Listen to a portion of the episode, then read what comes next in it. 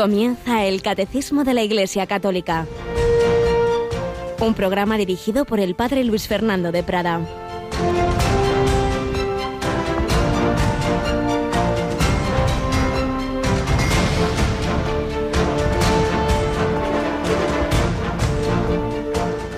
Yo os digo, amad a vuestros enemigos y rezad por los que os persiguen, para que seáis hijos de vuestro Padre Celestial, que hace salir su sol sobre malos y buenos, y manda la lluvia a justos y injustos, porque si amáis a los que os aman, ¿qué premio tendréis? ¿No hacen lo mismo también los publicanos? Por tanto, sed perfectos como vuestro Padre Celestial es perfecto. Alabado San Jesús, María y José, muy buenos días, muy querida familia de Radio María, en este 18 de junio. Estamos ya muy avanzando este mes de junio, mes del corazón de Jesús, en esta semana que culmina en la celebración del Corpus Christi, preparándonos a la solemnidad del Sagrado Corazón de Jesús, ese corazón que nos ama así, de esta manera, que ama a los enemigos, que se ofrece por los que le persiguen, que por otro lado nos dice San Pablo en la primera lectura de la misa de hoy, tomada de la segunda carta a los Corintios, que nuestro Señor Jesucristo, siendo rico, se hizo pobre por nosotros para enriquecernos con su pobreza, podríamos decir, siendo Dios hizo hombre por nosotros para divinizarnos, para elevarnos, para darnos esa capacidad humanamente imposible de ser perfectos como Padre Celestial, es decir, recibir el modo de ser divino, ser misericordiosos como el Padre Celestial es misericordioso, amar a los enemigos humanamente imposible, comenta el Padre José Fernando Rey, que si entregamos sin luchar la integridad física es porque aspiramos a un bien mayor. Cedemos un terruño para conquistar un imperio porque queremos el alma de nuestros enemigos y la queremos para Jesucristo. ¿Recuerdas aquella escena tan preciosa de los miserables cuando aquel obispo al que le había robado Valjean le dice que no, que no, que es suya, pero que a cambio ha comprado su alma. Bueno, pues también el Señor ha comprado nuestra alma entregando su vida, su cuerpo a sus enemigos, pero no les dio la razón. No les dio la razón. Con su cuerpo, con su sangre, compró sus almas, nuestras almas, porque nos amaba. Por eso dice el Padre, haz tú lo mismo, si te injurian, no respondas, pero eso no quiere decir que les des la razón a quien no la tiene. En eso no puedes transigir, porque esa verdad no es tuya, sino de Cristo y porque a cambio de las injurias entregarás a tu enemigo el mayor y más preciado de los dones, la verdad, la verdad que es Jesucristo, la verdad y el amor, amar a los enemigos, rezar por los que os persiguen, esos que han hecho los mártires, los millones y millones de mártires desde el primero San Esteban hasta el que en este momento está dando la vida por Jesucristo. Es lo que hicieron también unas humildes religiosas, contemplativas, concepcionistas, eh, que este sábado van a ser beatificadas. Nos acompaña, como habéis oído hoy, Rocío García. Buenos días, Rocío. Buenos días. Bueno, ¿qué va a pasar este sábado por la mañana en la Almudena? ¿Dónde vamos a estar también nosotros? En esa beatificación de las mártires concepcionistas que va a tener lugar en la Catedral de la Almudena y que va a ser presidida por el cardenal prefecto de la Congregación para las Causas de los Santos, el cardenal Angelo Becciu. Así que tenemos esta cita el sábado 22 de, de junio hmm. eh, a las 11 de la mañana. Así es, Radio María, como suele hacer, pues nos vamos a esas beatificaciones o canonizaciones de españoles y a veces también de santos de otros lugares, pero en este caso, pues sobre todo los mártires procuramos hacer todas esas transmisiones porque son un ejemplo impresionante, unas humildes religiosas de tres conventos de, de, Madrid, uno y, mejor dicho, uno en Madrid, El Pardo y Escalona, un pueblo de Toledo, pues un grupito de 13 o 14 religiosas que, que eso, que simplemente por serlo, por ser seguidoras amantes de Jesucristo, pues murieron dando la vida, murieron perdonando, murieron amando. Pues este sábado, 11 de la mañana, 10 en Canarias, un grupo más de los que de los millones, como digo, muchos más que no están ni estarán nunca beatificados ni canonizados, porque solamente pues un porcentaje de los santos que cumplen esa palabra que hemos oído ser perfectos como el Padre celestial es perfecto, pues son los que podemos, eh, la Iglesia pues hace esos procesos, pero en representación de tantos otros, de tantas personas santas, buenas, que realmente cumplen el Evangelio. Pues pedimos al Señor, pedimos al Espíritu Santo, pedimos al corazón de Cristo en este su mes, que nos ayude a vivirlo.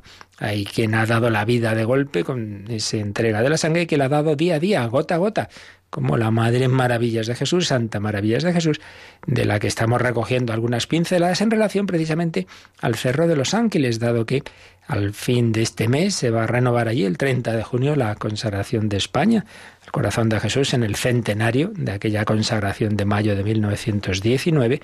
Por ello, pues en esta primera sección estamos recogiendo algunos pasajes del librito Un deseo del corazón de Jesús, Santa Maravillas y el Cerro de los Ángeles otra religiosa contemplativa que dio la vida, que amó a Jesucristo, que no murió mártir, pero su vida realmente fue eso, un martirio del día a día.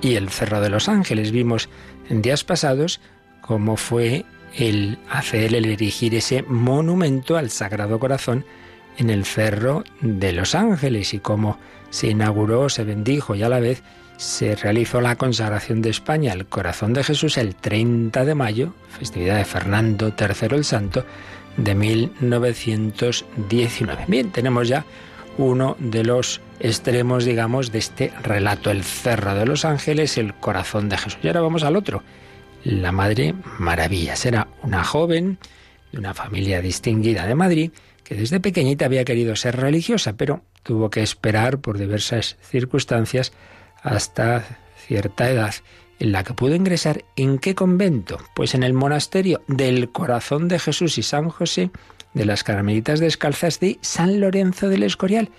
Es un convento que está muy arriba de ese pueblo. Hay una buena cuesta, yo he ido muchas veces a ese convento de joven y luego a celebrar la Santa Misa también, a hacer oración. Pues ahí entró la Madre Maravillas el 12 de octubre de 1919, es decir, unos poquitos meses después de esa consagración de España en el Cerro de los Ángeles que se había producido el 30 de mayo de ese mismo año. Entra ahí con el único deseo de santificarse silenciosamente y rezar por el mundo entero. Allí escondida, quería pasar inadvertida, ella que era una familia importante, no, no, ella simplemente quería estar con Jesús. Escribió a su cuñada poco después de entrar, la celda donde uno está solo con Dios, parece el cielo. Pero los caminos del Señor. Ella quería estar ahí quietecita y que nadie la hubiera conocido y sin más líos y humanamente hablando, digamos, no eran esos los planes de Dios. Y de hecho, cuatro años después, estamos en la primavera de 1923, empezó a sentir que Jesús le pedía algo especial. Le faltaba menos de un año para hacer sus votos perpetuos, la profesión solemne. Y un día, en el locutorio, donde se reciben las visitas en una venta, a través de una ventana, con una reja, etc., las monjas conocieron por la visita de unas señoras que ese Cerro de los Ángeles, inaugurado a esa imagen unos años antes, no estaba en una situación demasiado buena, porque sí, de vez en cuando había algunas peregrinaciones, pero en general el monumento del corazón de Jesús permanecía solitario y un poco abandonado. Hacía poco un sacerdote navarro había celebrado allí una misa, al final de la cual había sentido que el Sagrado Corazón pedía junto al monumento una comunidad contemplativa, estuviera ahí orando, que estuviera sacrificándose por España. A partir de aquella visita, la hermana Maravillas eso le llegó al corazón. No podía desechar esa idea de una comunidad contemplativa en el Cerro de los Ángeles. Eso le entró en el corazón. Y varios meses duraba esa lucha en la que los deseos del Señor parecían estrellarse con la humildad de esa joven carmelita. Pero el Señor se lo pedía, la premiaba. Años después escribió, en cuanto yo iba a la oración, notaba que el Señor lo quería, y yo, sin querer hacer nada, con mil pretextos, hasta que ya un día en esta lucha, después de la comunión, le prometí al Señor consultárselo al Padre López, era su director espiritual, en vez de dejarlo como hasta entonces. Es decir, pues esa mm, visita, ese, conocimiento de ese deseo del Señor de que hubiera una comunidad contemplativa, pues ella sintió que esa comunidad contemplativa tenían que ser unas carmelitas y sentía que eh, podía ser ella, pero por otro lado decía, pero yo quién soy, pero, pero vamos, yo no soy nadie, pero notaba que el Señor se lo pedía. Cuando muchos años después, ya, ya estando allí, las monjas le preguntaron a la madre cómo, cómo fue eso de, de que tenía que fundar ese Carmelo, ella se limitará a decir que el Señor me lo pedía a gritos, a gritos. Sus hijas comprendían que ahí se encerraba un misterio. Nunca supieron exactamente cómo había sido eso. Pero, pero, muchos detalles de esa fundación se fueron conociendo después al ver cartas y diversos documentos. Por ejemplo, una carta que había escrito la Madre Maravillas a su amiga Catalina Urquijo, eh, pues habla de unos documentos y cuenta lo siguiente. Al salir de nuestro convento del Cerro, cuando fueron detenidas por los milicianos, yo cogí unos papeles que tenía la madre María Josefa, había sido la primera priora, y que aún no había yo tenido tiempo de revisar después de que se nos fue al cielo. Y como no sabía que podían ser, los escondimos en el último rincón del desván.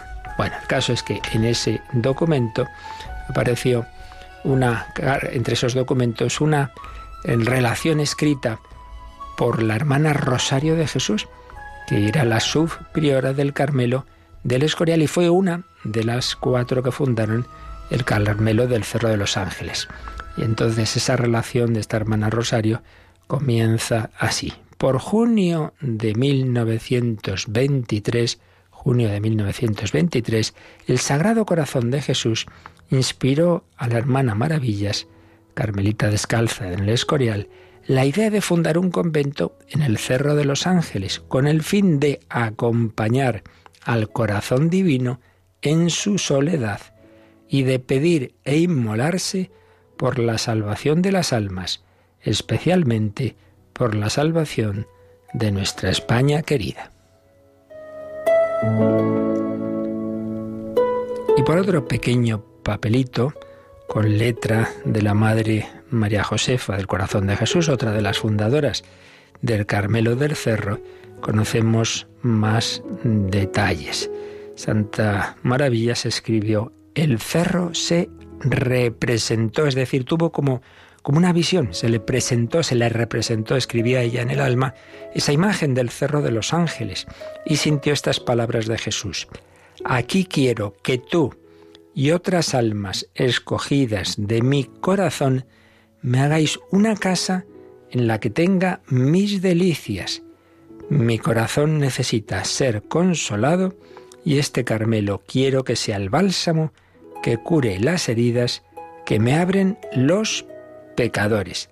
España se salvará por la oración.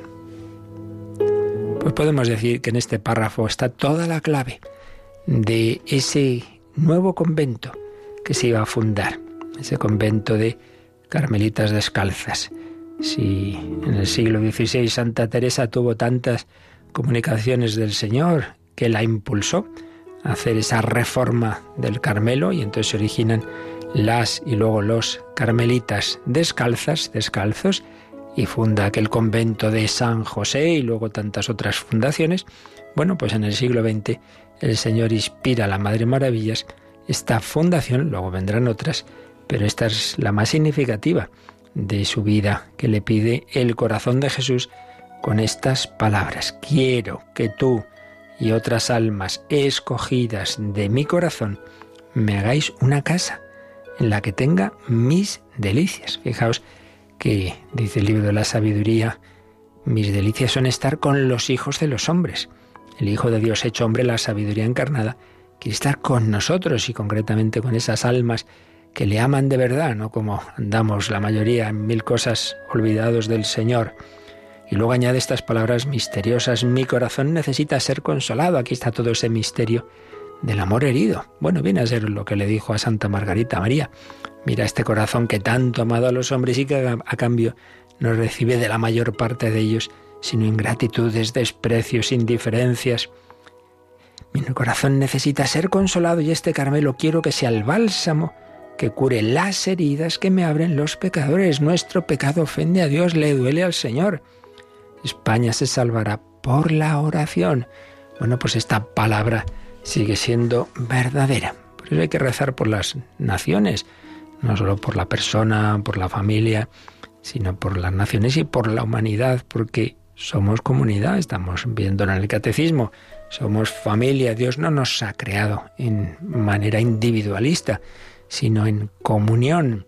Y por eso también hay que consagrar las personas, las familias, las naciones, la humanidad al corazón de Cristo, al corazón inmaculado de María y rezar por esas intenciones. Bueno, seguiremos viendo cómo fueron esos pasos para que allí, junto a esa imagen que ya estaba del corazón de Jesús en el Cerro de los Ángeles, estuvieran esas almas contemplativas rezando, inmolándose por nosotros, por España, por el mundo entero.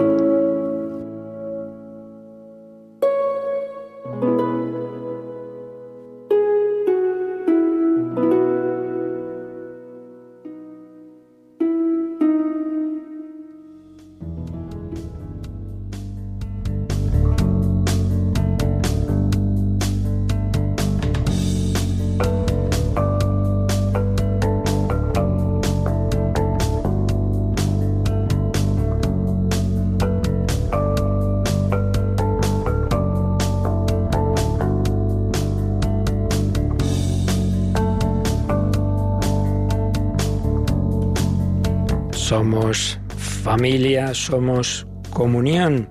Estamos comentando este artículo del credo, creo en la comunión de los santos. Estamos dentro de la parte del credo que habla de la iglesia, creo en la Santa Iglesia Católica, la comunión de los santos. Habíamos visto la introducción a este articulito, a este párrafo, donde el número 946 nos decía que a fin de cuentas la comunión de los santos es la iglesia. La iglesia es esa familia interior, familia espiritual, aunque también tiene esa dimensión externa de la que hablamos antes, pero ahora estamos viendo esta dimensión interior, la comunión de los santos. Así como formamos un solo cuerpo y una sociedad, formamos también un solo corazón, esa unidad interior. Y veíamos que esa expresión comunión de los santos tiene básicamente dos significados estrechamente relacionados, uno más objetivo y otro más subjetivo. Objetivo en el sentido de comunión en las cosas santas, cosas santas que son básicamente los sacramentos y sobre todo la Eucaristía.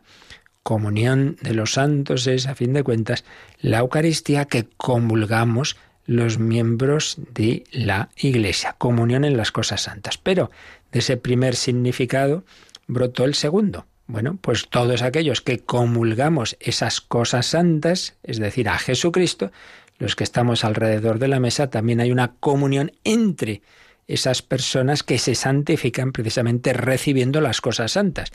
Las cosas santas, santa santi, lo, lo santo, lo que es santo para los santos, lo santo es Jesucristo, solo tú Señor, solo tú eres santo, ese Jesucristo que se nos da en la Eucaristía nos va santificando, nos va haciendo santos. Entonces, el primer significado, comunión en esas cosas sagradas, brota el segundo, comunión entre las personas que se van haciendo santas. Por tanto, un primer significado de, tipo, digamos, objetivo, las cosas sagradas, las cosas santas, los sacramentos, la Eucaristía, y uno segundo más personal o subjetivo, comunión entre las personas santas. Y luego, pues el catecismo va a desarrollar este, este aspecto de la fe en dos apartados. El primero se titula La comunión de los bienes espirituales entre los miembros de la Iglesia aquí en la tierra. Pero habrá un segundo apartado que es la comunión entre la Iglesia del cielo y la de la tierra. La comunión no solo es entre los que estamos aquí en la tierra, sino también con los que han traspasado el umbral de la muerte y están en esa situación de iglesia triunfante, el cielo, o eh, en esa situación previa de purificación que llamamos el purgatorio. Esto lo veremos más adelante, este segundo apartado, la comunión entre la iglesia del cielo y la de la tierra. Pero estamos en este primero, la comunión de los bienes espirituales. Y este aspecto, el catecismo lo desarrolla comentando un famoso versículo del libro de los Hechos de los Apóstoles. Este apartado comienza en el número 949 citando esta frase que nos habla de cómo vivía la vida cristiana la primera comunidad, los primeros cristianos, ¿cuál? La comunidad primitiva de Jerusalén. Entonces ahí se cita Hechos 2.42, el libro de los Hechos de los Apóstoles, capítulo 2, versículo 42, donde se nos dice que los discípulos acudían asiduamente a la enseñanza de los apóstoles, a la comunión, a la fracción del pan y a las oraciones. Enseñanza de los apóstoles, comunión, fracción del pan, oraciones. Entonces, este primer número de este apartado, el 949, empezaba a comentar un poquito este versículo. Fijaos que lo primero que nos dice es que acudían asiduamente a la enseñanza de los apóstoles. Y lo primero que se recibe en la iglesia y se comparte es la fe. No es simplemente que todos somos muy amiguitos, nos queremos mucho, eso brota de unas verdades. Por tanto, lo primero es recibir la enseñanza, la comunión en la fe es lo primero. Por eso dice el 949 que la fe de los fieles, de los discípulos, es la fe de la Iglesia, recibida de los apóstoles. No es lo que a mí me parece, pues yo siento que Dios es no sé qué, no, si no es eso, es que Dios ha hablado. Esa revelación ha culminado en Jesucristo y esa, esa revelación que culmina en Cristo nos es transmitida por los testigos de la vida, pasión, muerte y resurrección de Jesucristo, que son los apóstoles. Entonces los primeros discípulos acudían a escuchar a los apóstoles y nosotros seguimos escuchando a sus sucesores. Los obispos recibimos la fe de la Iglesia. La fe de los fieles es la fe de la Iglesia recibida de los apóstoles, tesoro de vida que se enriquece cuando se comparte. Esto lo veíamos el otro día, pero vamos a añadir una cita muy interesante, primera encíclica del Papa Francisco, recogiendo lo que tenía ya preparado el Papa Benedicto, fue, recordáis, la Lumen Fidei, Lumen Fidei, la luz de la fe. Pues bien, el número 39 de esa encíclica desarrolla este aspecto que acabamos de ver de que la fe, siendo personal, es también comunitaria. Y dice así este número 39 de Lumen Fide. Es imposible creer cada uno por su cuenta. La fe no es únicamente una opción individual que se hace en la intimidad del creyente. No es una relación exclusiva entre el yo del fiel y el tú divino, entre un sujeto autónomo y Dios. Esto es muy de nuestra época, ¿verdad? Yo con Dios ya me las apaño directamente ahí, yo con mi yo, yo, yo, yo, yo, yo y, y Dios, y ahí ya los dos, no, no, no, no es esa la fe cristiana, no es una relación exclusiva entre el yo del fiel y el tú divino. Por su misma naturaleza, la fe cristiana se abre al nosotros, no soy yo y tú, sino en el nosotros. Se da siempre dentro de la comunión de la Iglesia. Claro, ¿cómo hemos recibido la fe en Cristo? ¿Es que nos ha caído del cielo? No, la hemos recibido a través de otras personas de la Iglesia, de nuestra familia, del sacerdote, del catequista. Y la hemos recibido en esa comunidad. Y sigue diciendo Lumen Fide, esta, esta dimensión del nosotros nos lo recuerda la forma dialogada del credo que se usa en la liturgia bautismal. El creer se expresa como respuesta a una invitación, a una palabra que ha de ser escuchada y que no procede de mí, y que por eso forma parte de un diálogo. No puede ser una mera confesión que nace del individuo. Es posible responder en primera persona creo solo porque se forma parte de una gran comunión, porque también se dice creemos. En efecto, pues en el bautizo se le pregunta al que va a ser bautizado si es adulto o a sus padres, ¿creéis? Antes de bautizar, ¿creéis en Dios Padre todo eso? Y se responde en singular, sí creo, pero se ha oído una pregunta plural, ¿creéis? Y lo mismo cuando se renuevan las promesas bautismales, lo que hacemos en la vigilia pascual o en tantos otros momentos, la primera comunión, otras circunstancias en que el credo se hace de esta forma dialogada. Se pregunta en plural, ¿creéis? Tú respondes en singular porque tú tienes que creer eso personalmente, pero respondes dentro de una comunidad y a una pregunta que te ha hecho otra persona. ¿Veis? Aquí se, vemos cómo están las dos dimensiones, la personal y la comunitaria. Es posible responder en primera persona, creo, solo porque se forma parte de una gran comunión, porque también se dice creemos, creo y creemos. Esta apertura al nosotros eclesial refleja la apertura propia del amor de Dios, que no es solo relación entre el Padre y el Hijo, entre el yo y el tú, sino que en el Espíritu, Espíritu Santo, es también un nosotros, una comunión de personas. Veis, aquí hay otra idea preciosa. Como el hombre está hecho a imagen y semejanza de Dios, y Dios, siendo uno, es trino, pues fijaos, esta dimensión comunitaria de la fe, su último fundamento es ni más ni menos esa comunión, esa comunidad, esa familia que es la Santísima Trinidad. Dios es uno, pero no es solitario. Decía alguno de los primeros santos padres, Dios es familia. Pues si el mismo Dios, siendo uno, es familia, no pretendamos yo ser yo, yo, al margen de la familia de la Iglesia. Estamos hechos a imagen y semejanza de la Trinidad, hombre, que eres miembro de una familia. Entonces esta dimensión comunitaria que no solo no anula la personal, sino que están integradas. La, cada persona de la Trinidad es distinta. El Padre no es el Hijo ni es el Espíritu Santo, pero son un solo Dios. Bueno, pues también nosotros estamos llamados a ser cada uno personalmente lo que somos, pero dentro de esa familia de la Iglesia, que luego se concreta en la familia, la familia iglesia doméstica, en la parroquia, en la comunidad religiosa, en el presbiterio, distintas formas de vivir la comunión, la familia eclesial. El nosotros, el nosotros del Padre y el Hijo es el Espíritu Santo. Por eso, frase preciosa que viene a continuación, que decía Benedicto XVI y recogía y recoge el Papa Francisco, quien cree nunca está solo. Quien cree nunca está solo, porque la fe tiende a difundirse, a compartir su alegría con otros. Quien recibe la fe descubre que las dimensiones de su yo se ensanchan y entabla nuevas relaciones que enriquecen la vida. Qué precioso. Tu fe personal te, te ensancha también horizontalmente entras en una comunidad, en unas comunidades eclesiales que enriquecen tu vida. Tertuliano lo expresó incisivamente diciendo que el catecúmeno, tras el nacimiento nuevo por el bautismo, es recibido en la casa de la madre para alzar las manos y rezar junto a los hermanos el Padre nuestro, como signo de su pertenencia a una nueva familia. Claro, hemos sido hechos hijos de Dios, pero ¿quién nos enseña a rezar? La madre con mayúsculas, la madre que es la Iglesia, a través de, las personas concretas de la Iglesia que te han enseñado a dirigirte al Padre. La Madre, que es también la Virgen María, podemos nosotros añadir. Somos miembros de la Iglesia, somos miembros de esta familia, por tanto el yo creo está en el nosotros creemos, está en esta comunión de la Iglesia. Primera dimensión de la comunión de bienes espirituales es la comunión en la fe.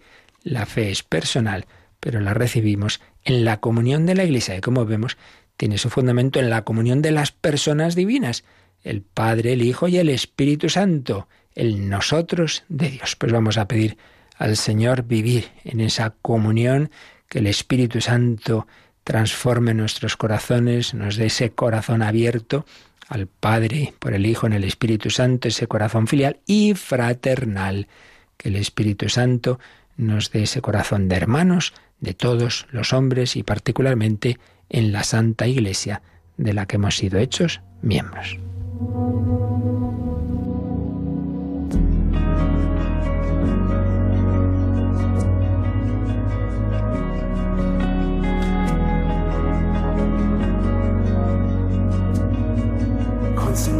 Señales de Señor, el Espíritu Santo, su presencia cayó. Con poder de lo alto. Espíritu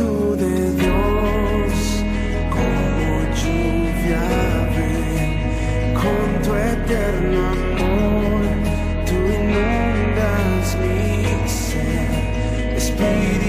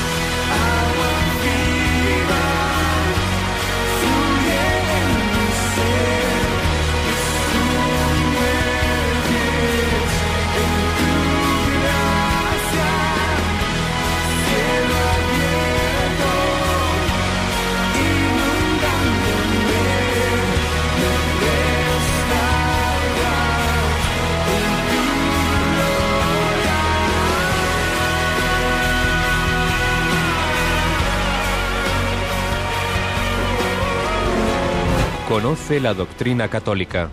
Escucha el catecismo de martes a jueves de 8 a 9 de la mañana y los sábados a la misma hora profundizamos en los temas tratados en el programa En torno al catecismo. El Espíritu Santo nos inunda y nos une al Padre, al Hijo, al Espíritu Santo en la comunión de la Iglesia. Bien, estamos comentando este versículo de Hechos 2.42, los discípulos, los primeros cristianos acudían asiduamente a la enseñanza de los apóstoles, la fe se recibe en la iglesia a la comunión, a la fracción del pan y a las oraciones. Entonces, después de haber insistido en que lo primero es la comunión en la fe, que la fe no es un simple eh, yo con Jesús, sino en esa comunión del nosotros, a continuación, los siguientes números van a hablar de otras dimensiones de comunión de bienes espirituales, a saber, comunión de los sacramentos, comunión de los carismas. Luego hay un número que habla un poco en general de que todo lo tenían en común y entonces se aplica también a la comunión de la caridad. Lo espiritual obviamente también incluye lo material. Si, compartimos lo más importante, que es la fe, que es la Eucaristía, ¿cómo no vamos a compartir también lo menos importante, que es lo material, pero que es necesario en esta tierra? Bien, pues son los puntos que vamos a ver a continuación. En primer lugar, el 950, la comunión en los sacramentos, la comunión de los sacramentos. Leemos este número 950, Rocío. La comunión de los sacramentos. El fruto de todos los sacramentos pertenece a todos, porque los sacramentos y sobre todo el bautismo, que es como la puerta por la que los hombres entran a la Iglesia, son otros tantos vínculos sagrados que unen a todos y los ligan a Jesucristo. Los padres indican en el símbolo que debe entenderse que la comunión de los santos es la comunión de los sacramentos. El nombre de comunión puede aplicarse a todos los sacramentos, puesto que todos ellos nos unen a Dios pero este nombre es más propio de la Eucaristía que de cualquier otro, porque ella es la que lleva esta comunión a su culminación. Bien, pues ahí lo veis. Este es un párrafo, todo esto del número 950 está tomado de un catecismo, también otro catecismo de los que en los que la Iglesia hizo la síntesis de eso hace unos cuantos siglos, el catecismo romano. A fin de cuentas, la fe se va expresando con el lenguaje de cada época, pero, pero evidentemente la fe como tal no cambia. Entonces, pues se cita un catecismo de hace ya tiempo que expresa esta idea tan bonita. Y es que esa comunión, esa familia interior, ese compartir, pues mm, tiene mucho que ver con los sacramentos. En los sacramentos recibimos la vida divina y fijaos esta primera frase tan, tan importante. El fruto de todos los sacramentos pertenece a todos. Cuando un alma sube, todas suben. Claro, si estamos unidos, pues cuando uno mejora, pues ayuda a mejorar a los demás. Claro, lo malo es que también lo otro, ¿verdad? Cuando uno va para abajo, pues también tira de los demás para abajo. Todos formamos esa familia, igual que una familia natural, pues pues los bienes de uno son alegrías de los demás y los males también son disgustos para los demás. El fruto de todos los sacramentos pertenece a todos. Esto vale de todos los sacramentos. En primer lugar, el bautismo, que es como la puerta. Claro, el primer sacramento para recibir todos los demás es el bautismo. Entonces nos dice que es como la puerta por la que los hombres entran en la iglesia. Y entonces ese bautismo que nos abre la puerta de los sacramentos, abre la puerta a diversos vínculos sagrados que nos unen y nos unen, nos ligan a Jesucristo. Unidos a Cristo y en Cristo nos unimos unos con otros. Bueno, es lo que les pasa a los apóstoles. Los apóstoles a quién seguían? A Jesucristo. Claro, para seguir a Jesucristo, como también Jesús ha llamado a este y al otro y al otro y al otro, pues el estar con Cristo implica estar con Pedro, con Santiago, con Juan, con... Claro, claro. Esto es lo que vemos, ¿no? No es una cosa individualista, Jesús y yo, no, Jesús y tú, y los demás que siguen a Jesús forman esa comunidad, en aquel caso aquel grupo de apóstoles, luego aquellos otros discípulos cercanos, y bueno, en definitiva toda la iglesia. Pues también nosotros, yo sigo a Cristo, pero al seguir a Cristo me uno con los demás que siguen a Cristo. Así pues, esa comunión de los sacramentos.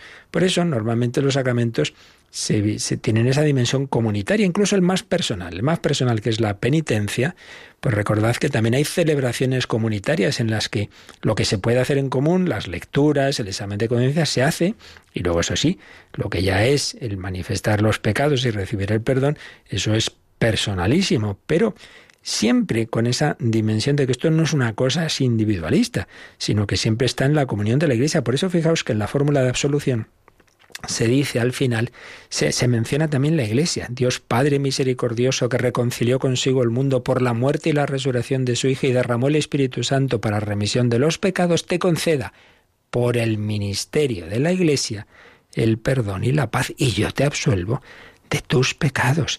Siempre está esa dimensión eclesial. Por tanto, comunión de los santos es también comunión de los sacramentos. Entonces, dice el catecismo que esto vale a todos los, de todos los sacramentos porque todos los sacramentos nos unen a Dios y al unirnos a Dios nos unen entre nosotros, pero especialísimamente usamos la palabra comunión para la Eucaristía. Claro, ya lo sabemos, ¿no? Que voy a hacer la comunión. Bueno, realmente la comunión vale para todos los sacramentos, pero de una manera muy particular es la comunión con Cristo se da en la Eucaristía porque cuando tú comulgas recibes personalmente el cuerpo y la sangre de Cristo. Ojo, el que tienes a tu lado también recibe el cuerpo y la sangre de Cristo. Por eso la comunión con Cristo se convierte también en comunión entre nosotros. Por eso, si cuando vas a presentar tu ofrenda ante el altar te acuerdas que tu hermano tiene algo contra ti, antes de comulgar, reconcíliate. Voy a comulgar odiando y no perdonando, pues no, hijo, no, no puede ser, no puede ser. Así pues, comunión en los sacramentos, el fruto de todos los sacramentos pertenece a todos, nos unen a Cristo, nos unen entre nosotros. Y no viene mal, aunque ya lo veremos más adelante, aquí pone algunos números de lo que nos dirá sobre los sacramentos. Vamos a leer simplemente el 1131, el 1131, que es de cuando se habla de los sacramentos nos da un pequeño resumen de qué son los sacramentos, ya que los hemos mencionado, vamos a anticipar este número 1131. Los sacramentos son signos eficaces de la gracia instituidos por Cristo y confiados a la Iglesia por los cuales nos es dispensada la vida divina. Los ritos visibles bajo los cuales los sacramentos son celebrados significan y realizan las gracias propias de cada sacramento. Dan fruto en quienes los reciben con las disposiciones requeridas.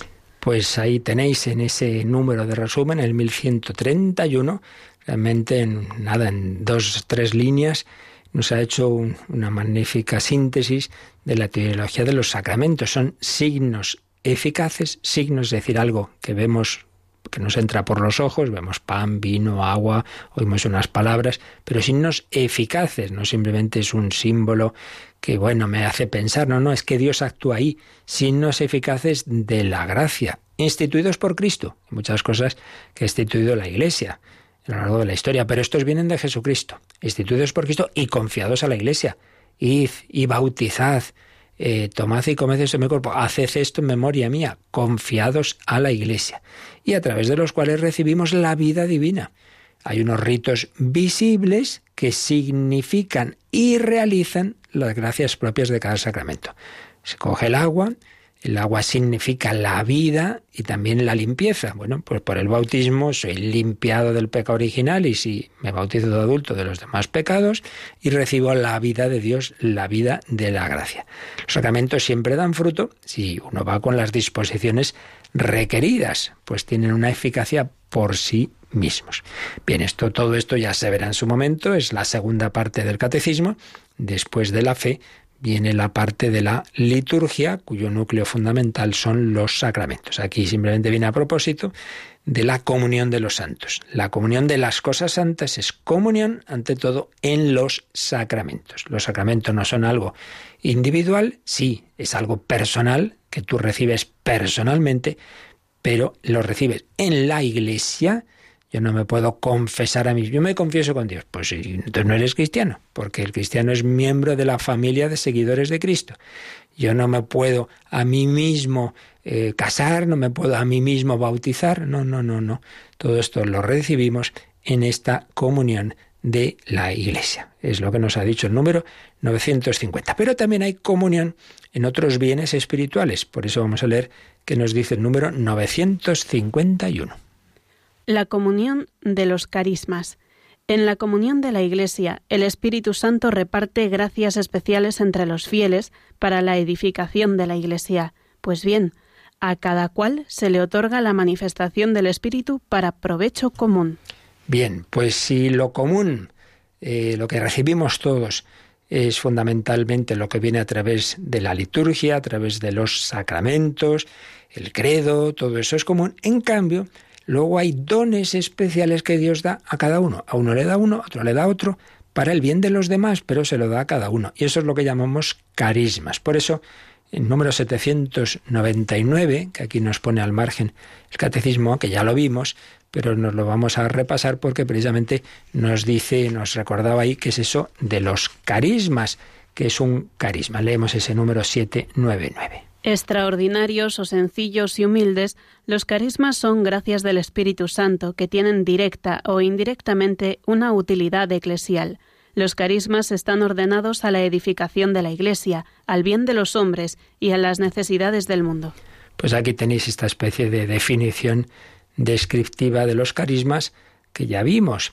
Pueden ser muy sencillos y humildes, pues sencillamente una persona que Dios le ha dado el carisma, por ejemplo, ¿no? De, de, cantar muy bien y entonces en las celebraciones litúrgicas ese don que Dios le ha dado no es para simplemente que ella cante muy bien esa persona y que, que bien estoy yo aquí haciendo oración cantando, sino para el bien de los demás. En esa celebración, pues todos nos aprovechamos de ese carisma que Dios le ha dado a este hermano. Un, carisma, digamos, sencillo, pero hay carismas extraordinarios. Por ejemplo, el, don de hacer milagros, de, leer las almas, que han tenido el Padre Pío, el Santo Cura de Ars. Eso ya son carismas extraordinarios. Pero sean extraordinarios o sencillos y humildes, los carismas son gracias del Espíritu Santo que tienen, directa o indirectamente, una utilidad eclesial. Es decir, Dios se lo da a esa persona, sí, pero no para ella, sino para todos.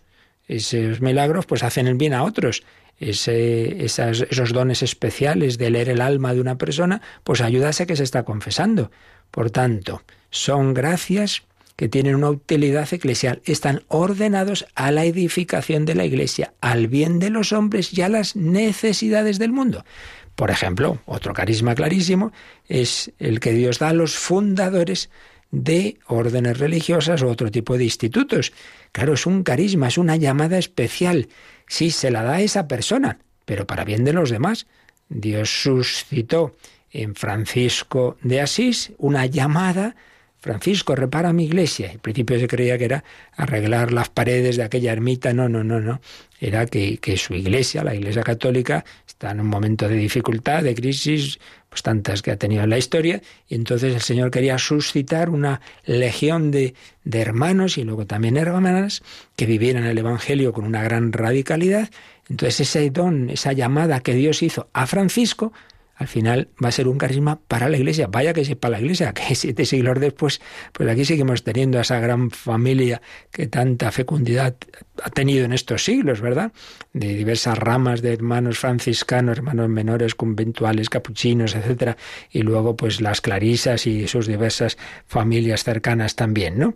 Veis, ahí lo tenemos muy claro. Dios da un carisma a una persona, en el ejemplo que me viene a la mente ahora, Francisco de Asís y Clara de Asís, dos jóvenes de, de aquella ciudad italiana, pero eso no fue solo para que ellos fueran santos, que lo fueron, sino que es un carisma para la Iglesia. Por tanto, es algo común, es algo que compartimos tantas personas, tantos hombres y mujeres que en estos siglos han sido llamados a esas órdenes religiosas, pero también todos los demás porque eh, a todos ha beneficiado esa riqueza de la Iglesia, no solo a los laicos cercanos a ellos, esas terceras órdenes franciscanas, etcétera, sino en definitiva a todos. Y quien dice los franciscanos dice todos los demás. Pues los, los, los padres del desierto, los monasterios, los benedictinos, todos los monjes y, monjas, todas las órdenes mendicantes, los dominicos, luego las órdenes ya de, que llamamos clericales, apostólicas, misioneras, compañía de Jesús, eh, las órdenes de enseñanza, pues claro, cuánto bien son mm, carismas que Dios da a, a un hombre o a una mujer, pero que son para todos, para todos. Por eso, número 951, en la comunión de la Iglesia, el Espíritu Santo reparte gracias especiales entre los fieles para la edificación de la Iglesia. Y cita una frase de San Pablo. A cada cual se le otorga la manifestación del Espíritu, Espíritu con mayúscula, para provecho común. Entonces ese don, ese carisma que Dios da a una persona, es para provecho común. Aquí, pues, la aplicación a nuestra vida y debe ser, está, ya lo estamos diciendo, ¿no? Que nunca nos quedemos simplemente en que, bueno, Dios me ha dado a mí esto y ya está, no, hombre, si te lo da es porque tienes que compartirlo. Entonces muchas veces tenemos incluso una falsa humildad, ¿no? No, no, yo no quiero leer, yo no quiero leer. Hombre, si esta persona a ti te lo piden y, y Dios te, te, te, da esa capacidad de, leer, pues hombre, lee para los demás. A esta mujer me equivoco y quedo mal, pues mira qué bien, estupendo. Así te, santificas un poco, ¿no? Te, humillas. Eh, eh, eh, si vamos a, quedar yo bien, no hacemos nada. Estamos al servicio de la comunidad. Entonces, si te pide algo, pues sale, adelante. Y viceversa, claro, el, extremo contrario, ¿no? El, el, protagonista, ¿no? El que siempre quiere hacerlo el hombre, pues también hay que saber ceder el paso a los demás. Y, y, viene otra persona o el párroco le dice al otro, lo que pues ya está, pues me han pedido esto, lo hago, ahora no me lo piden, pues me retiro. Pero siempre pensando en el bien común, no en que yo, pues aquí estoy, ¿verdad? Para lo mío. El Señor nos llama a dar, nos llama a compartir. Él ha sido el primero que lo ha hecho. Él se nos da, vaya que se nos da, se deja comer en la comunión, pues también dejarnos comer en el día a día, dejarnos comer dando lo que el Señor a su vez nos ha dado a nosotros, pues pudiéndolo compartir con los demás. Y eso es lo que hacemos aquí en Radio María, pues tantas personas dan a través de las ondas lo que Dios les ha dado a ellos antes. Hay que compartir gratis. Habéis recibido, dadlo gratis. Compartimos los bienes espirituales, lo más importante, pues la liturgia, la oración, la doctrina, pues esto que aquí estamos haciendo. Compartimos los bienes materiales, nos ayudamos mutuamente, hacéis posible que esta radio siga adelante formamos esa gran familia, compartimos oraciones, pedimos unos por otros, nos mandáis vuestras intenciones. Radio María sin duda es otro instrumento, otro carisma que Dios, que la Virgen ha suscitado para bien de tantas personas en el mundo. Pues damos gracias al Señor, no estamos solos, el que cree nunca está solo, somos miembros de la familia eclesial, entramos en la familia de la Trinidad y luego dentro de esa familia de la Iglesia hay estas familias, parroquias, instituciones, congregaciones, órdenes religiosas o Radio María, pues tantas cosas buenas que el Señor nos regala para vivir en familia. Qué bien, donde está la caridad, donde está el amor, allí está Dios pues así nos quedamos pensándolo, rezándolo, meditándolo y también si tenéis alguna consulta, algún comentario, algún testimonio, pues nos quedan unos minutitos.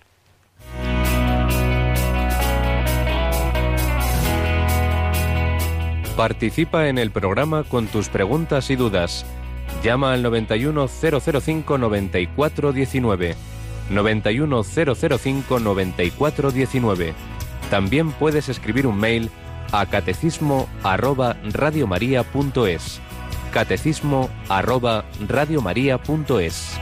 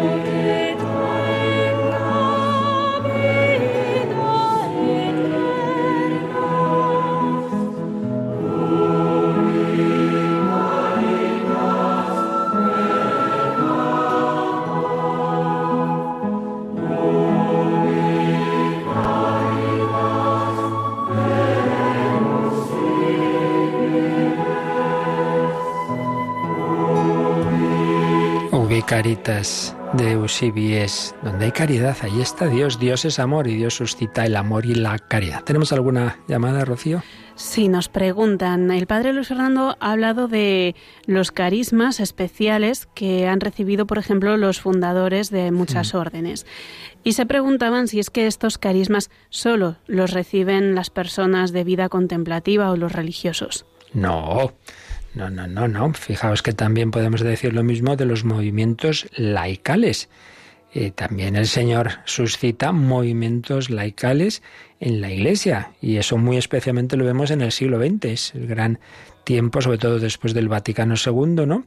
del surgimiento de esos carismas para los laicos, como en liberación, camino neocatecumenal, renovación carismática, etcétera, etcétera, pues tenemos ahí a grandes figuras focolares, Chiara Lubick, personas laicas, movimientos familiares, que son matrimonios, pues que el Señor llama a, vivir y a, y a ayudar a otras familias, ¿verdad?, a vivir esa, la vida cristiana. El que en particular, pues recibió esa llamada a formar familias cristianas, etcétera. Y así, pues tantos otros ejemplos. El mencionar algunos siempre tiene peligro que me dejo otros miles, ¿verdad? Pero no, tampoco se trata aquí de recordar todo, sino decir que en efecto los carismas se dan también en ese, en ese otro ámbito, no solo de las instituciones religiosas. Y luego, en, ese orden mucho más sencillo, si queréis, pero bueno, tan importante, ¿no? Del día a día del día a día. No hace falta eh, que uno esté llamado a no sé qué movimiento, sino en tu parroquia, pues el Señor también te da ese carisma, bien sea, pues decíamos, ¿no? Por ejemplo, en la liturgia, en el canto, en la lectura, o en la caridad, o en la misma vida sacramental. Pues hemos olvidado estar en parroquias y recuerdo una persona, pues que, que, la, la, instituimos ministra externa de la Eucaristía y llevaba la comunión pues a enfermos incluso, porque claro, pues muchas veces no llegamos los sacerdotes a todo lo que nos encantaría, ¿no? Y para que los enfermos reciban con más frecuencia la comunión, pues también hay personas laicas que pueden colaborar en ello como acólitos. ¿Tenemos alguna pregunta más? Sí, en el marco del centenario de la consagración de España al corazón de Jesús, un oyente nos ha llamado preguntando si la consagración que hizo el rey Alfonso al corazón de Jesús, consagrando España, la hizo en nombre propio, como rey de España, o en nombre de alguna autoridad eclesiástica. No, no, la hizo como rey de España. Eh, evidentemente en esa comunión con la Iglesia y de hecho la fórmula, obviamente esa no la compuso él, ¿no? Sino creo que fue fundamentalmente el padre Mateo Crowley, ¿no? Que llevaba años extendiendo las consagraciones familiares y no solo familiares, sino también eso de las naciones, etcétera, al corazón de Jesús. entonces pero fue él el que quiso, como representante de la nación, eh, decir, bueno, pues yo personalmente esto lo así lo quiero, pero no simplemente personalmente, pues yo lo hubiera hecho en su casa y ya está, sino con el gobierno de la nación. ¿eh? Fue, fue el tema muy fuerte, ¿no? Claro, esto hoy, hoy día son circunstancias distintas y nos cuesta entenderlo. Ahora no es el momento de explicarlo, pero la respuesta es esa. La hizo como representante de la nación española, eh, como rey, como rey, pues eso, en nombre de España. Ese fue el sentido.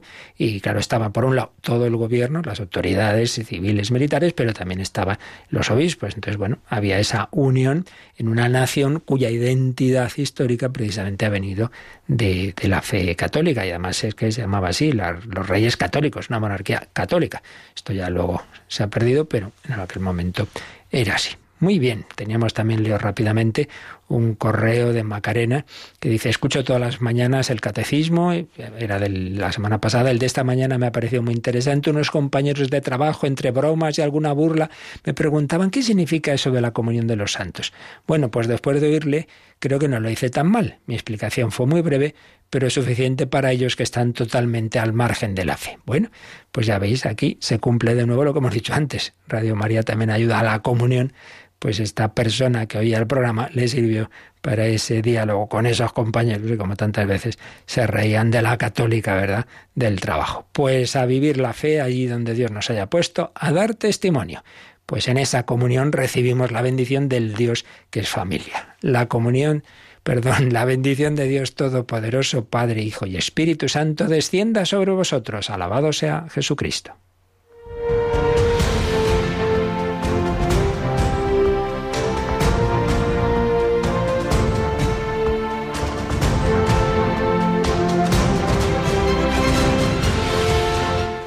Han escuchado en Radio María el Catecismo de la Iglesia Católica, un programa dirigido por el Padre Luis Fernando de Prada.